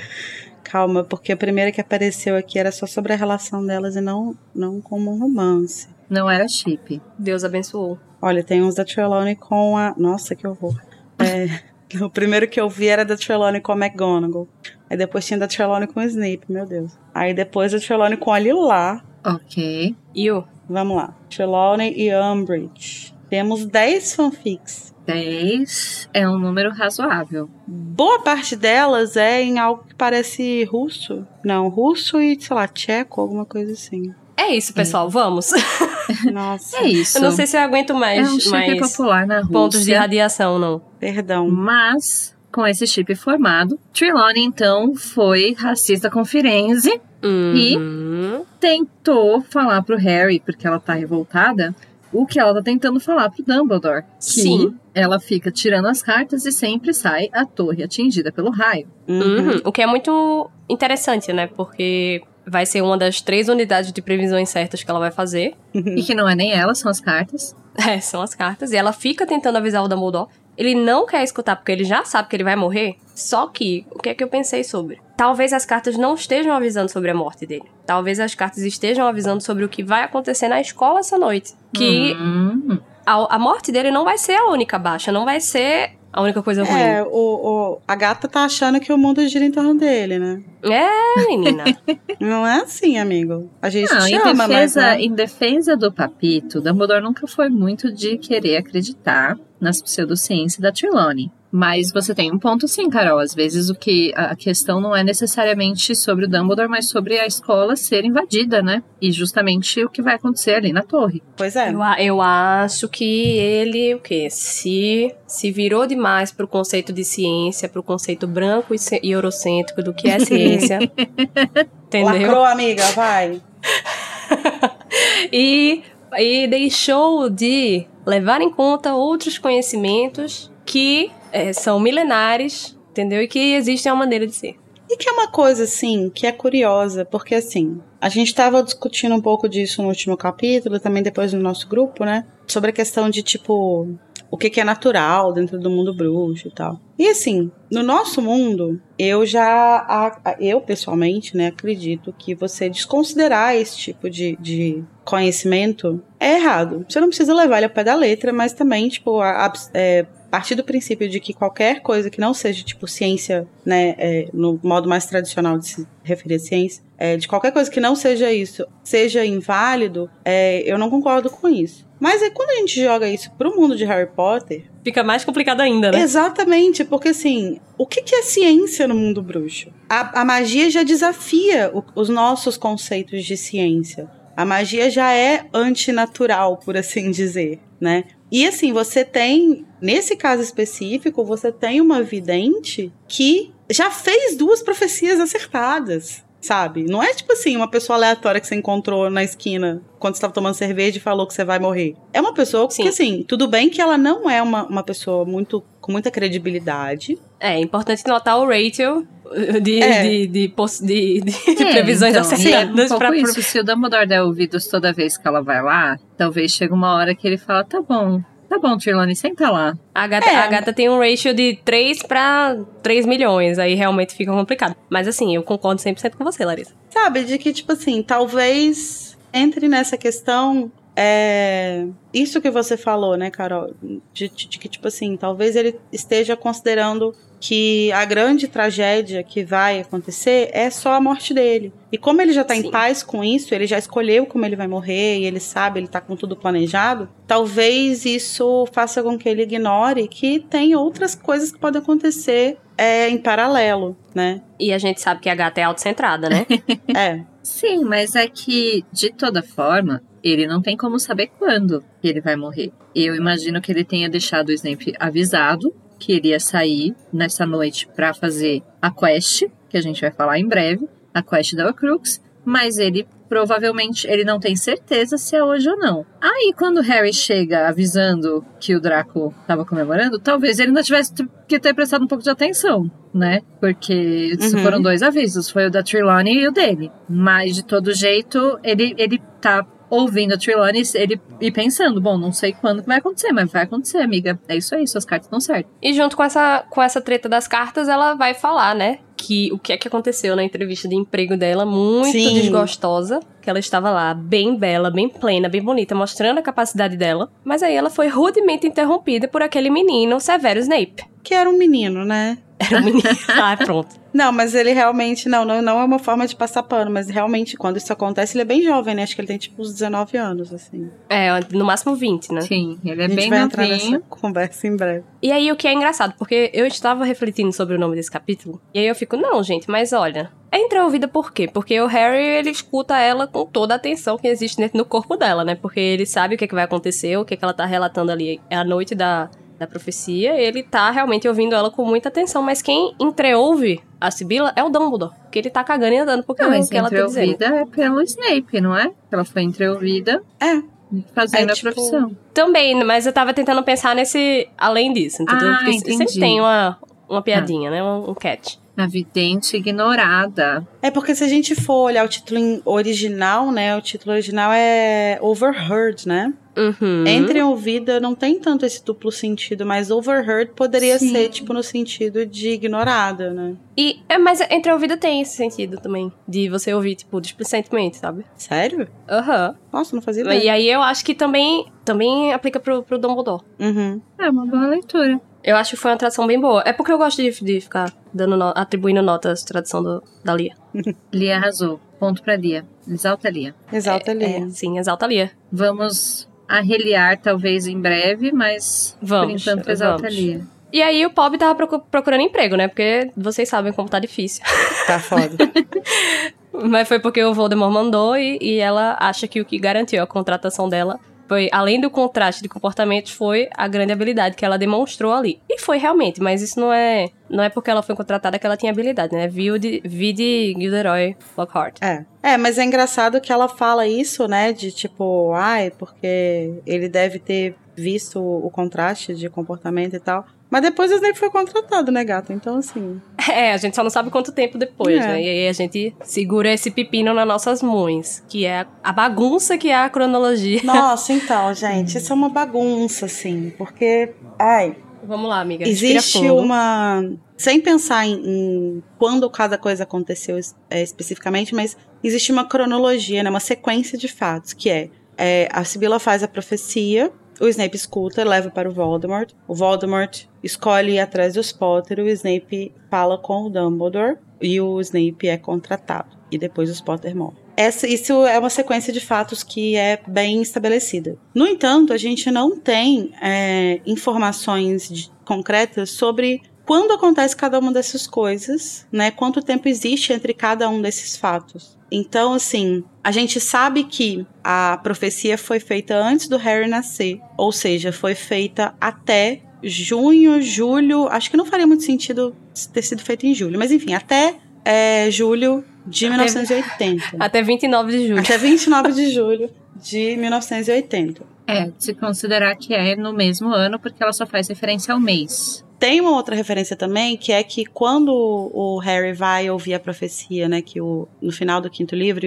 o, Dumbledore mostra a profecia pra ele, ele fala que quem ouviu a profecia foi ele mesmo há 16 anos atrás. Então isso colocaria mais uma vez a profecia ali em 1980. A questão que eu acho mais complicada é, tipo assim, de entender que a gente tem um, um, buraco aí de tipo assim, vamos dizer que a profecia foi feita ali tipo em junho de 1980. Quanto tempo se passa entre a profecia ser feita e o, e o Voldemort de fato colocar é, ir atrás dos Potter, né? Começar a caçar os Potter. Uhum, porque aí, pelo que a gente tem, dá a entender que é menos de seis meses. Sendo que aí a gente sabe que a Sibila tá 16 anos na escola e o Snape tá 14, né? É, tem, esse, tem essa, essa questão uhum, numérica um aí também. Porque quando a, a Umbridge é, entrevista os dois, né? O Snape fala 14 anos e a Sibila fala há quase 16 anos. E assim, lendo muito sobre isso e tal, uma coisa que faz sentido é pensar que a Sibila esteja exagerando um pouco o tempo dela, porque ela tá numa posição ali de vulnerabilidade, tentando, tipo assim,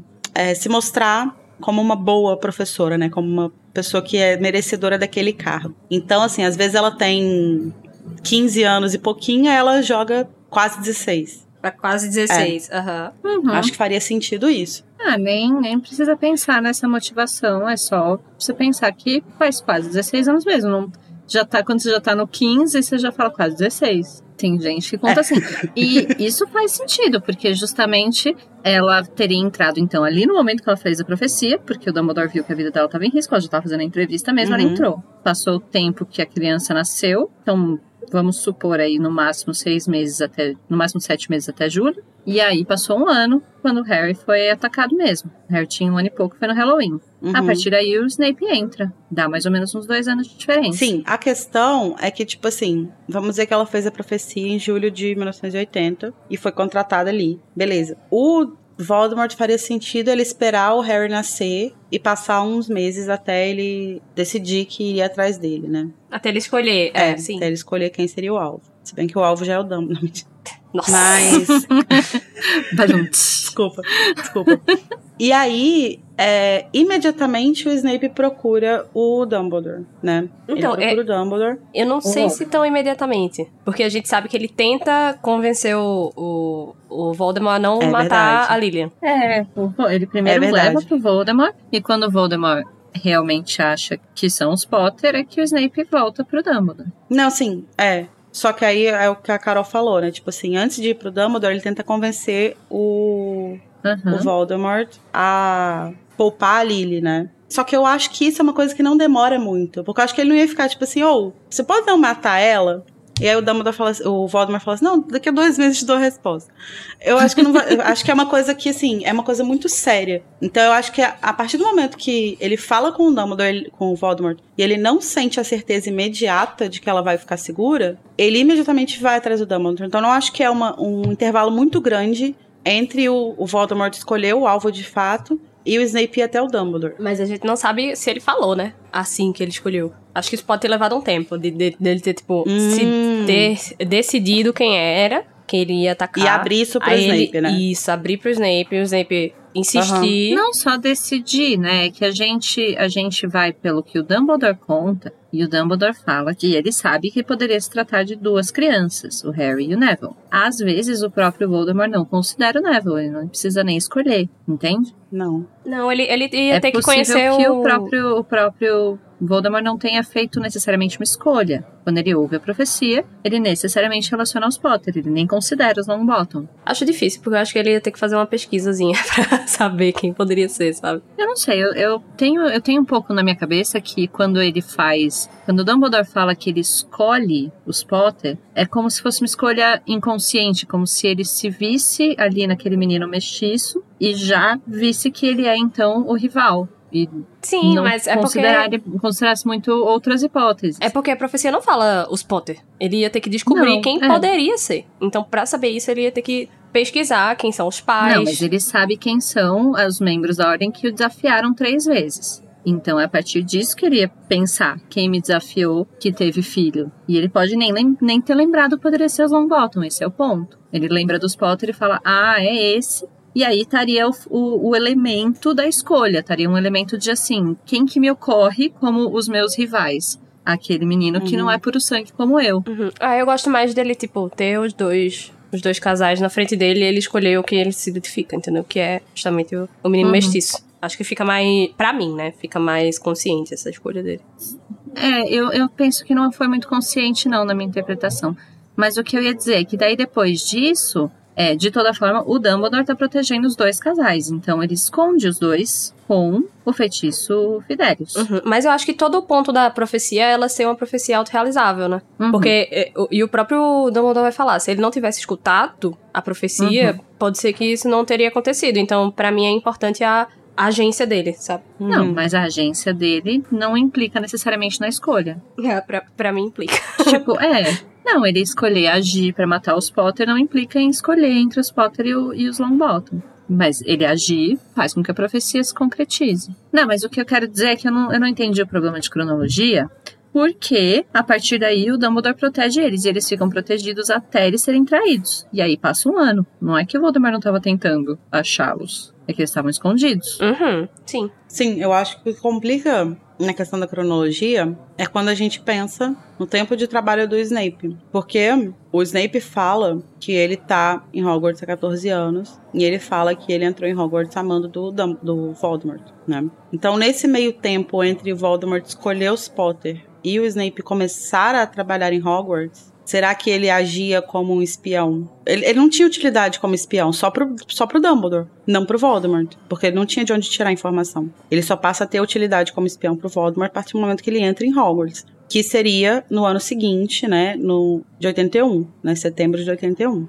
Uma coisa que é estranha, que assim, é, é, é possível de resolver, né? Mas que é curioso, é que quando o Snape ouve a profecia, ele tá indo se candidatar ao cargo de professor de defesa contra as das trevas, que é o cargo que tá disponível. E aí ele ouve lá a profecia, não sei o que, e ele é recusado pelo Dumbledore. E quando o Voldemort ataca o Harry, quando os pais do Harry morrem, o Slughorn ainda é professor em Hogwarts. De acordo com a- Hum, é, um daqueles textinhos do Pottermore, é, fala que o Slughorn ficou muito feliz quando o Voldemort morreu, porque ele pensou, ah, se ele morreu, é, então é porque ele não fez o Horcrux, né? Então tá tudo bem, eu não, não, não tenho culpa nessa coisa e tal. E aí parece que, tipo assim, ele tava tão aliviado que ele ficava falando algumas coisas meio sem sentido, assim, tipo de emoção e tal, depois da derrota do Voldemort. E aí o Dumbledore começou a ficar meio com a pulga atrás da orelha, de tipo assim, ele tá falando umas coisas Se estranhas. e falasse alguma coisa. E aí- Uhum. é, e aí começou a pressionar ele. E foi aí, tipo, alguns saiu. dias depois, que o Slughorn saiu. Hum, então aí dá, dá ruim mesmo. Porém, o Snape já estava em Hogwarts antes do Voldemort ser derrotado. Porque ele estava lá amando do Voldemort. Então ele necessariamente entrou em Hogwarts em setembro de, de 81. Ah, bom, dá, dá pra passar um leve pano, mas agora entendi o problema.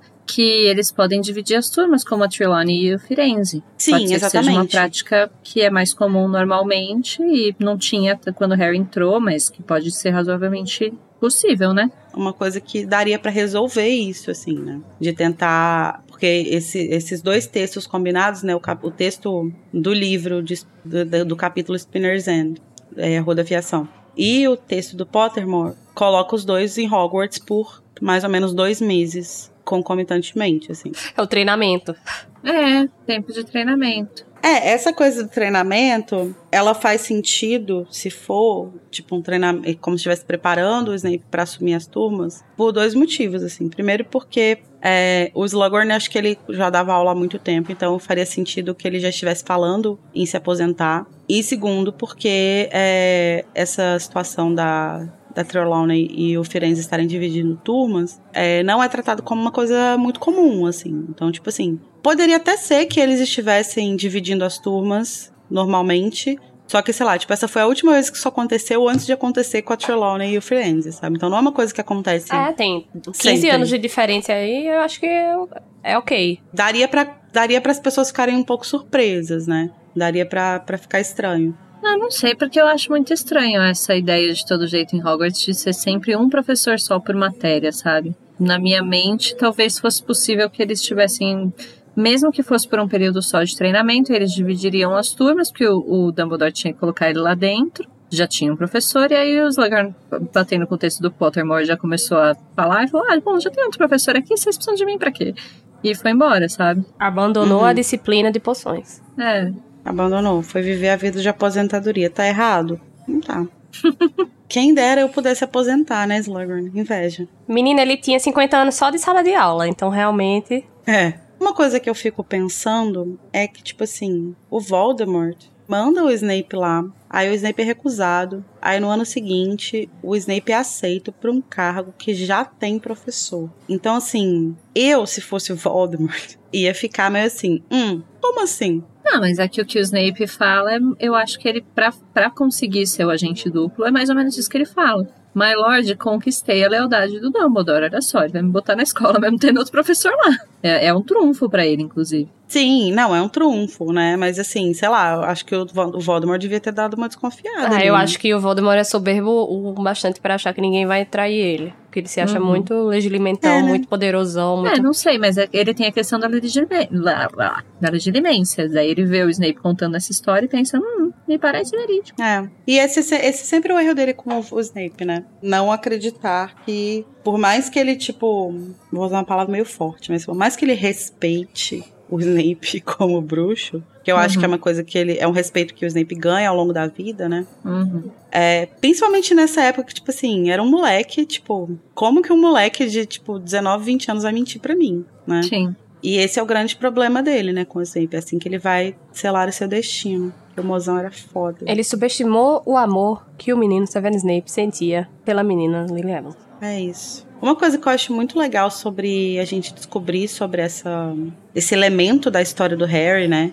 De que foi o Snape que ouviu a profecia, foi o Snape que levou a profecia pro Voldemort, e portanto foi o Snape que selou o destino do Harry, é que é mais uma vez a- as, vidas dos, do- as vidas dos dois se entrecruzando, né? Os mesmos momentos que são decisivos na vida do Snape são os momentos que são decisivos na vida do Harry. Por motivos diferentes, mas a gente sempre consegue, tipo, amarrar a história dos dois, assim. É, assim, quando o Snape entrega a profecia, ele sela o destino do Harry, mas ele também sela o próprio destino, porque é isso ali que vai amarrar ele no Dumbledore pro resto da vida. Quando o Snape mata o Dumbledore, ele é, é um evento muito importante na vida do Harry e também é um evento extremamente importante na vida dele. É, e tem a questão das varinhas, né? Quando o Snape mata o Harry- o Dumbledore. Sim, sim. De certa forma, ele sela o destino do Voldemort aí também, né? É, por isso, na verdade, que tem a tal da. Que o povo chama de teoria, mas eu não gosto de chamar de teoria, porque eu acho que é só uma leitura. A do, das três Dos três irmãos,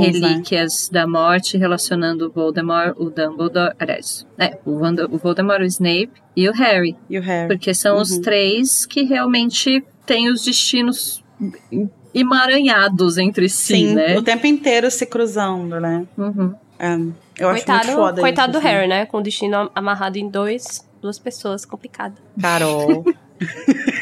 Mas e não é? Dois Tá- tá- Chernobyl. Foi fácil a vida do menino Não. Harry, Larissa? Não, complicado, complicado é uma palavra ok. É porque eu tava esperando uma coisa mais agressiva.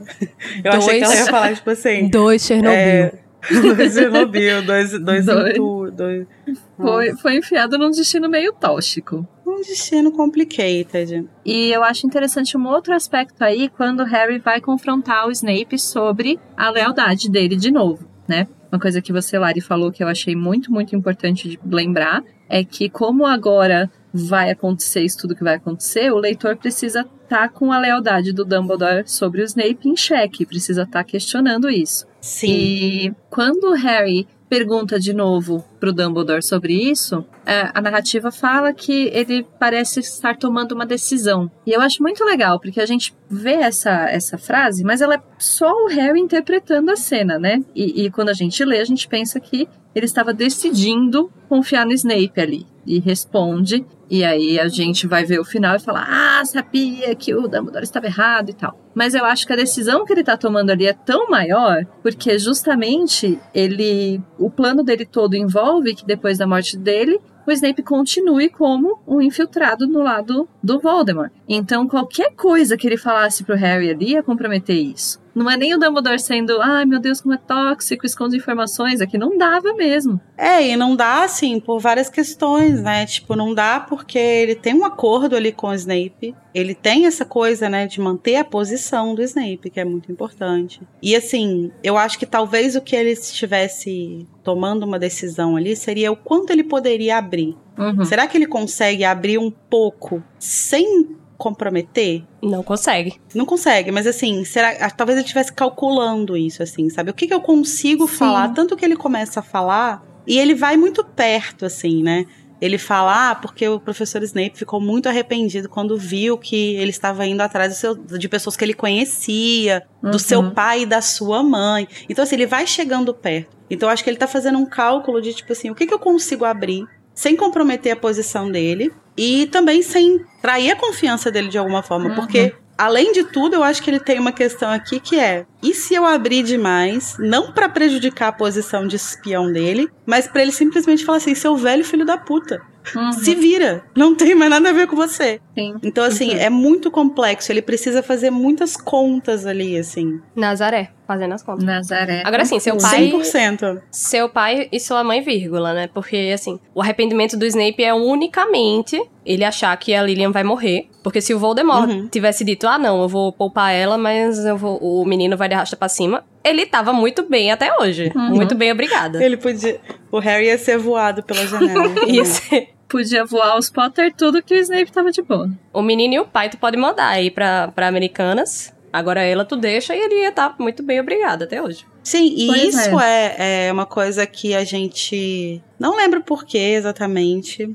Mas no último episódio a gente acabou caindo numa discussão, assim, sobre esse arco do Snape. Que, que era o que eu tava falando, assim, tipo, esse, esse. O arco de redenção, ou enfim, se vocês aqui ou os ouvintes não acreditam que ele foi. Ele teve uma redenção, mas enfim. O círculo narrativo dele não é definido pelo After All This Time, Always. Por mais simbólico e ai que fofo que as pessoas gostem de colocar isso. Uhum. O círculo narrativo do Snape como personagem é quando ele tinha 20, 21 anos, ele era essa pessoa que estava disposto a deixar um homem adulto e seu filho bebê morrerem, desde que a mulher que ele amava, seja qual forma de amor ele tivesse por ela, ficasse viva, para uma pessoa que é, tipo, 15, 16, sei lá quantos anos depois, é uma pessoa que protege pessoas independente de quem elas são. Pra uma pessoa que as únicas pessoas que ele deixou morrer foi aqueles que não conseguiu salvar, né? Uhum.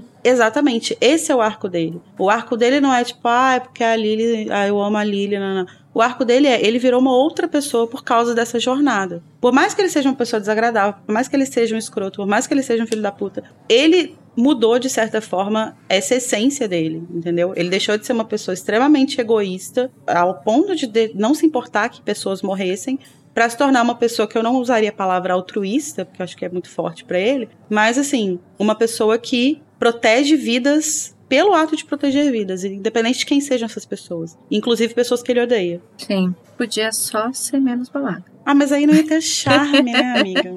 Esse charme bad boy, assim, Sim. sabe? Tipo assim, ai, será Essa que ele vibe. vai. Será que ele vai. Será que ele vai me dar uma detenção? Meu contador Geiger acabou Essa de explodir. vibe oleosa. Não, é, mas eu concordo com você, sim. De novo, não posso defender o Snape sem antes alfinetar. Mas eu acho que é exatamente esse o arco dele. É, e é, é, exatamente isso que torna ele o personagem que ficou muito popular, que se popularizou muito. Sim, porque, porque ele é cheio de camadas. Um, né? Porque exatamente, assim, ele fez o que deu é o que a gente sempre fala, né? O ideal mesmo era ter ido pra terapia. Mas com as ferramentas é. que ele tinha, ele realmente conseguiu virar uma e pessoa muito caralho, diferente né? do que ele era. Uhum. Larissa, eu só Sim, queria dizer fez, que. fez muita coisa. Eu só queria que você soubesse que esse sou eu tentando. é tipo isso. É isso, é isso, entendeu? Por isso, gente, que folclore da Taylor Swift é sobre o Snape. ah, não, vamos com calma. Algumas músicas são. Mas. E é por isso que me incomoda, eu pessoalmente, né? Essa leitura superficial dele, do personagem, como. E assim, não é nem uma leitura superficial de, tipo, quem não gosta dele, é uma leitura superficial de quem gosta dele. Uhum. De que, tipo, a, a, a, dessa, essa, essa glorificação do Always, sabe? Tipo, ah, porque ele amava a Lily. Tipo, foda-se. A Lily foi um catalisador a, a Lily não, então. O que, a, o que a Rowling faz, né? A narrativa toda dela é ancorar isso no sentimento do amor. Ela, ela uhum, uhum. personifica, né, no amor. Então é como Sim. se esse amor que ele tinha, que por mais que ele fosse uma pessoa horrorosa em todos os outros âmbitos, esse amor fez com que ele conseguisse mudar, fez como que ele, que ele fez com que ele conseguisse é, usar isso como Sair ferramenta para não ser mais a pessoa que ele era quando ele começou. E aí Sim. isso é o que eu acho legal Perfeito, gente. Mozão é perfeito, incrível. Sim, Nunca mas agora eu vou, infelizmente eu vou abaixar o moral da equipe, porque eu vou lembrar que o Harry vai lá, né, todo bonitinho, avisar pro Dumbledore que o Draco tá super feliz na sala precisa comemorando, mas o Dumbledore vai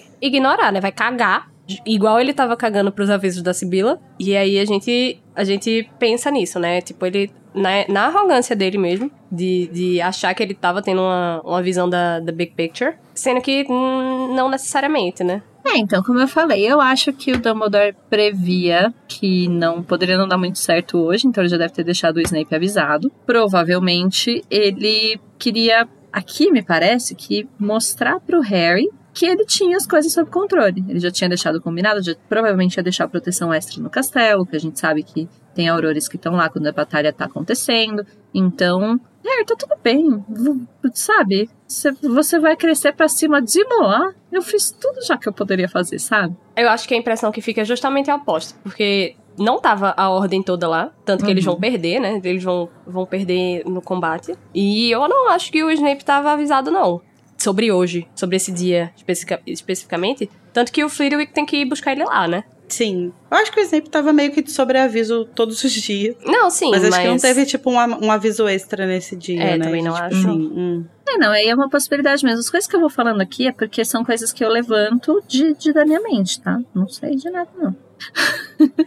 Mas, mas eu acho, sim, que ele, ele se deixou levar por esse, sentimento, por ele estar em paz com a, com a morte dele, sabe? Eu nem Ele sei é- se, se eu iria tão longe. Eu acho que ele se deixa levar ali pelo diálogo que eles estão tendo. Porque ele, o Harry chega muito, muito atacando por causa da história do Snape. Então, o, o Dumbledore acaba se colocando numa defensiva mais do que precisava. Tipo, talvez ele tivesse ouvido o Harry se não tivesse chegado já com esse papo, sabe? Não sei, eu Uhum. acho que tem mais a ver com o momento, especificamente, que eles estão. Acho que ele esqueceu toda, toda a didática que ele aprendeu no curso de pedagogia.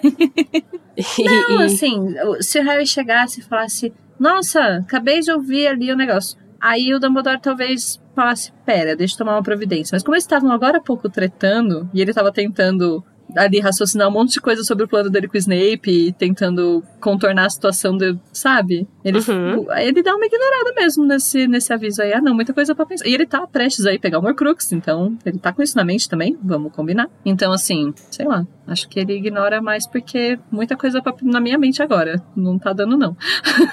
Realmente o Pop tava um pouco, né? O É, Burnout porque eles estão indo, né, pro, pra gran- grande quest do livro, né? Uhum. O que a gente acha, inocentemente, quando a gente está lendo o livro pela primeira vez, a gente acha que vai ser o A clímax, né? primeira. A primeira de muitas quests. É, a gente- não, a gente acha que vai ser, nem falando da quest especificamente, mas a gente acha que Ah, esse é o clímax do livro. É, sim. Como assim o, o Dumbledore vai voltar todo fudido lá da coisa, eles pegaram o Morcrux e não vai acontecer mais coisa? Não tem mais o não que tem acontecer. mais o que não é acontecer. Acabou o livro. É. Voz do narrador, tinha É. assim.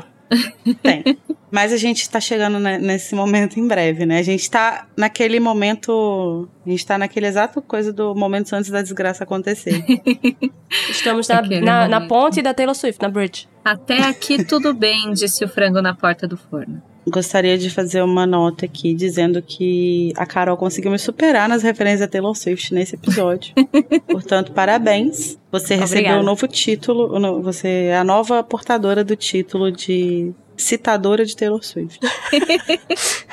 Obrigada, obrigada. Agradeço muito. Espero que eu não precise quebrar meu dente num microfone pra merecer esse título. É, mas enfim, né? Vamos pra essa quest. Eles vão lá buscar. Quer dizer, o Dumbledore tá lá nessa coisa, né? Tipo, ai não, porque o Snape eu confio, nanana.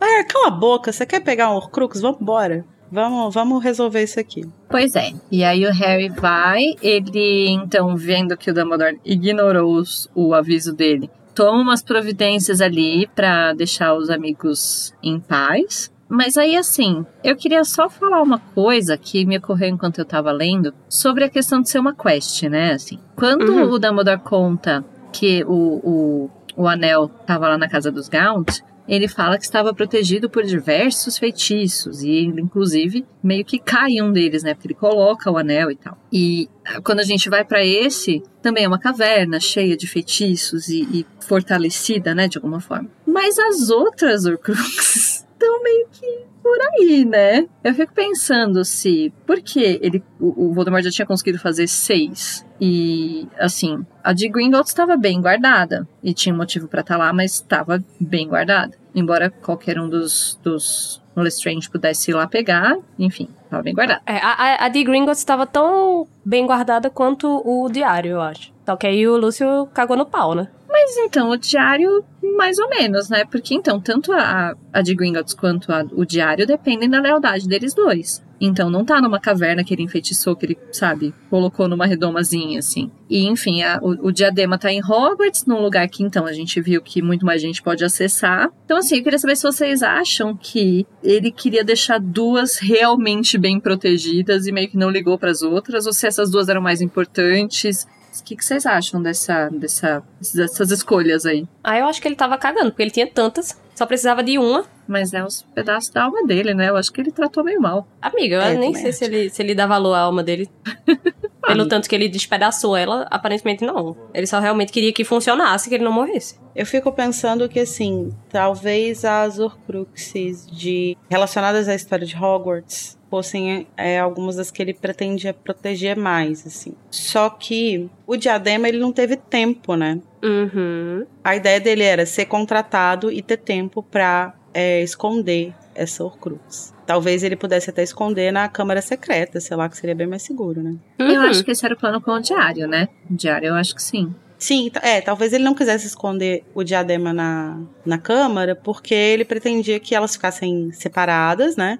Sim. E criar talvez tipo um lugar é, próprio para cada uma, assim, né? Tipo, com coisas específicas e tal. Sim. Só que como ele não é contratado, como o currículo dele é recusado, ele não consegue, ele não tem tempo para para voltar, para criar isso. Então nem ele tempo, nem só deixa desculpa. o diadema lá. É, que não deixa de ser um lugar, porque como a gente estava discutindo agora, é um lugar complexo de se chegar, né? Não, nem, nem de Sim. se chegar, mas de, de você saber o que é. Uhum, saber o que o é, saber onde achar, como achar. Isso. Eu, é, ainda eu acho que a da sala precisa tá melhor do que, do, que o diário. Eu realmente acho que o diário ele pretendia deixar na câmara. Mas... Eu não acho. Eu acho que o diário tem a intenção de, de tipo, a é, manter aquela informação ali de como abre a câmara e de, de tentar fazer aquilo de novo que ele não conseguiu, né? É, é, exterminar é, os verdade. nascidos trouxas de Hogwarts. Mas sei lá, vocês acham que a, portanto, o medalhão e o anel eram mais importantes de alguma forma? Eu acho que de certa forma sim. Não sei se foi proposital, é que esses dois justamente foram os, os mais protegidos, mas de certa forma, se a gente for pensar. São os dois que ligam ao passado dele, né?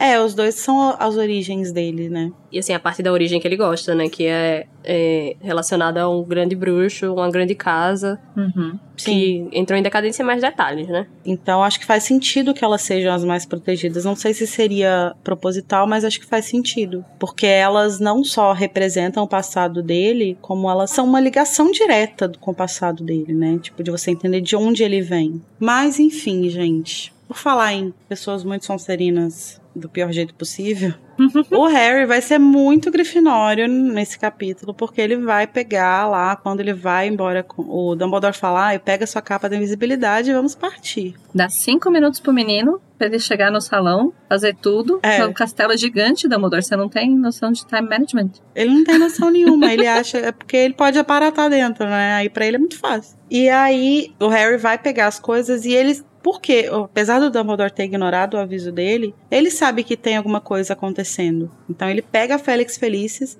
e num ato muito altruísta, porque ele poderia muito bem ter tomado essa Félix para ir caçar o Horcrux, que seria muito bom, inclusive, né? Ele podia ter levado pro Dumbledore e falar, oh, vamos tomar isso aqui. Seria incrível, vamos, talvez Vamos fazer um shot antes de ir?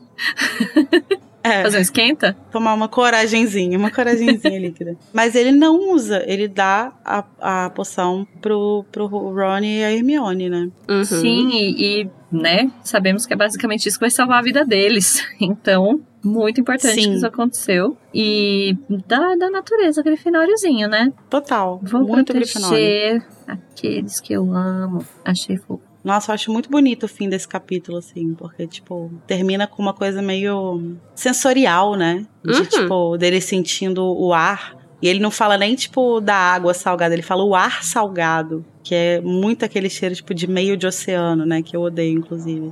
Mas é, é, muito sensorial, assim, é muito, é muito massa. Eu acho justíssimo, porque se eu fosse aparatar, eu ia chegar de olhos fechados também. E o, o que realmente, o que te atinge primeiro é o cheiro, né? Sim, incrível, arrasou. JK. Laclou.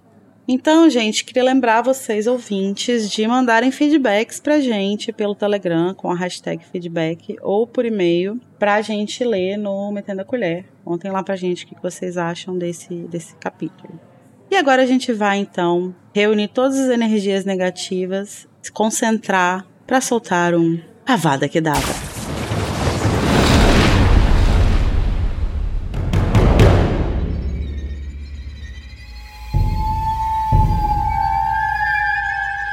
Esse nosso momento Avada é o momento em que a gente vai escolher o que a gente menos gostou do capítulo, ou enfim, uma coisa que traz emoções negativas. Vamos lá, Tami, qual é o seu Avada nesse capítulo? Olha, esse capítulo, como deu para perceber, não, não chequem o tempo do episódio, gente. Tem bastante coisa acontecendo. Mas eu acho que o momento, assim, por mais que eu tenha passado um pano, o pior momento é justamente o, o Dumbledore ignorando os avisos. Porque é isso, a gente pensa que o ápice do, do livro vai ser a quest. E como vai ter ainda a batalha em Hogwarts depois, que talvez pudesse ter sido evitada ou minimizada, é, sei lá, precisar desse negócio todo é um pouco triste, sabe? Assim. Então eu não sei para quem que vai o Avada. Vai para vai pro Dumbledore? Talvez. Pro burnoutinho ah, do Dumbledore. Não, não queria dar uma Avada no Dumbledore. Bom, ele vai levar daqui a pouco não, mesmo, Avada no né? Dumbledore só no próximo capítulo. ele vai em breve, acho que não vai fazer diferença. Vai, vai pro burnoutinho do Dumbledore que não deixou ele. Ele já vai morrer mesmo, né? Ele já tá com maldição lá. Ai, triste. Eu, eu, dou, eu dou patrono pra ele no próximo, acho que eu não vou estar. Então fica, fica o meu, meu patrono simbólico no próximo. Mas nesse eu vou ter que dar o Avada pra. Tamires chutando o cachorro morto. É. e você, Carol, qual é o seu Avada? Como não poderia deixar de ser, meu Avada vai pro Ronald Weasley misógino, achando que ele manda na vida amorosa sexual da irmã dele. Yes, cancelando o Rony, parte 27. Então, realmente, assim. Parte 157, que é o número desse episódio. É, ele não tinha como ir pra outra pessoa, sabe? Justo. E o seu, Lari? Eu não, tenho, eu não tenho avada nesse livro, gente. Eu amo esse livro tanto. Eu poderia fazer coro com um de vocês duas, assim. Mas acho que eu vou fazer coro com a Carol pra não dar um segundo avada no cachorro morto, né? Sacanagem. Pois É, é, dois- porque eu, Dois eu é meio pesado. nem sei se eu queria dar uma vada no, É. no Dumbledore mesmo. Que essa, que essa é uma coisa que, assim, eu fico muito puta, cara. Porque o Ronnie, ele, ele escolhe os pior- as piores formas de falar as coisas, né? Tipo, é impressionante. Nossa, sim. Como assim eu, eu, eu dei permissão, mas posso retirar? Retirar o quê, filho da puta? Que porra é essa? Ele é muito sem noção.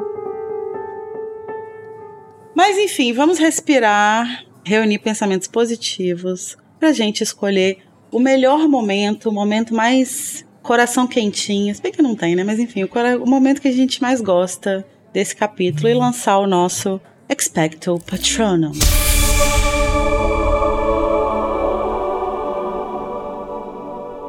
Vamos lá. Carol, qual o seu patrono? Meu patrono vai pra nossa fada doxeira, que vai descobrir indiretamente, vai chegar muito perto de descobrir quem era o príncipe e vai acertar estando errada. Vai pra ela, vai pra Hermione. Amei. Ela que Incrível. nunca errou, mesmo quando errou, errou acertando. É, quando ela. Gente, quando ela erra, ela erra acertando. Nesse Como é que capítulo, pode? ela literalmente erra acertando, né? Impressionante. Não, mas muitas vezes ao longo dos livros, ela, tipo, mesmo quando ela tá errada, ela ainda tá meio certa, Aham. sabe? E você, Thomas? Olha, eu acho que se eu for pensar no momento que me, me deixa mais feliz desse capítulo, considerando que ele vai virando várias tragédias, é, eu vou dar o meu, vou dar o, a- o patrono pro momento malhação todo. Eu realmente gosto muito dos plots do, deles sendo adolescentes e, e vivendo a vida como se eles não fossem ter que caçar cruxes à noite, sabe? Então, acho que é, é, é assim, é aquela, é, o, que, o que é leveza desse capítulo é essa parte, né? Então, o meu patrono vai pro hipogrifo tatuado no peito do Harry. Ai, gente, meu patrono vai pro mozão, né? Não é nada específico, mas assim. Ah, eu gosto muito de como a gente vai tendo pistas da, da narrativa dele, né? E como que isso aqui é um momento tão importante que a gente tá vendo. A gente não tá vendo claramente ainda, Uhum. Mas essa coisa da profecia de ser um momento tão decisivo na vida dele, do Harry, essa coisa, tipo, da vida dos dois entrelaçando, assim, é uma coisa que eu acho muito foda. Entrelaçando Então que nem duas vai- enguias. Não, ai, que horror. Esse podcast não chipa Snary. Não, mano, a- ó, vocês são muito podres. Eu tô falando das vidas se entrelaçando, que nem dos enguias. Que nem dos enguis, amiga. A referência de enguia entrelaçando que a gente tem nesse capítulo é o Rony com, é o Rony com a Gina. Mas aí, nossa, olha o Rony com a gente. Gente, vamos ter cuidado com Mas, os assim- tabus. Snary, Não pode. cancelado mais uma vez. Rony. Como seria o chip? Gi- Gini? Gini Rony? Não tem nome, gente. Nem dá. Rony. Gini. Ah, Rony Gini. Não dá. Não dá. Não dá. Se não tem como fazer o nome chip, não tem chip. É isso. É tão, é tão proibido Encerramos que nem dá. É né? Mas assim, o meu patrão não vai pro Snape especifica- especificamente, mas vai pra Rowling e pra como ela tá construindo a narrativa dele. E como que é, nesse capítulo a gente começa a ter mais vislumbres, essa coisa tipo dela questionar a lealdade dele de novo, tão perto dele matar o Dumbledore e tal. Perfeito. A Rowling ela nasceu com a missão de escrever o Snape, todo o resto é acessório. Nossa. Desculpa, gente. Empolguei um pouquinho.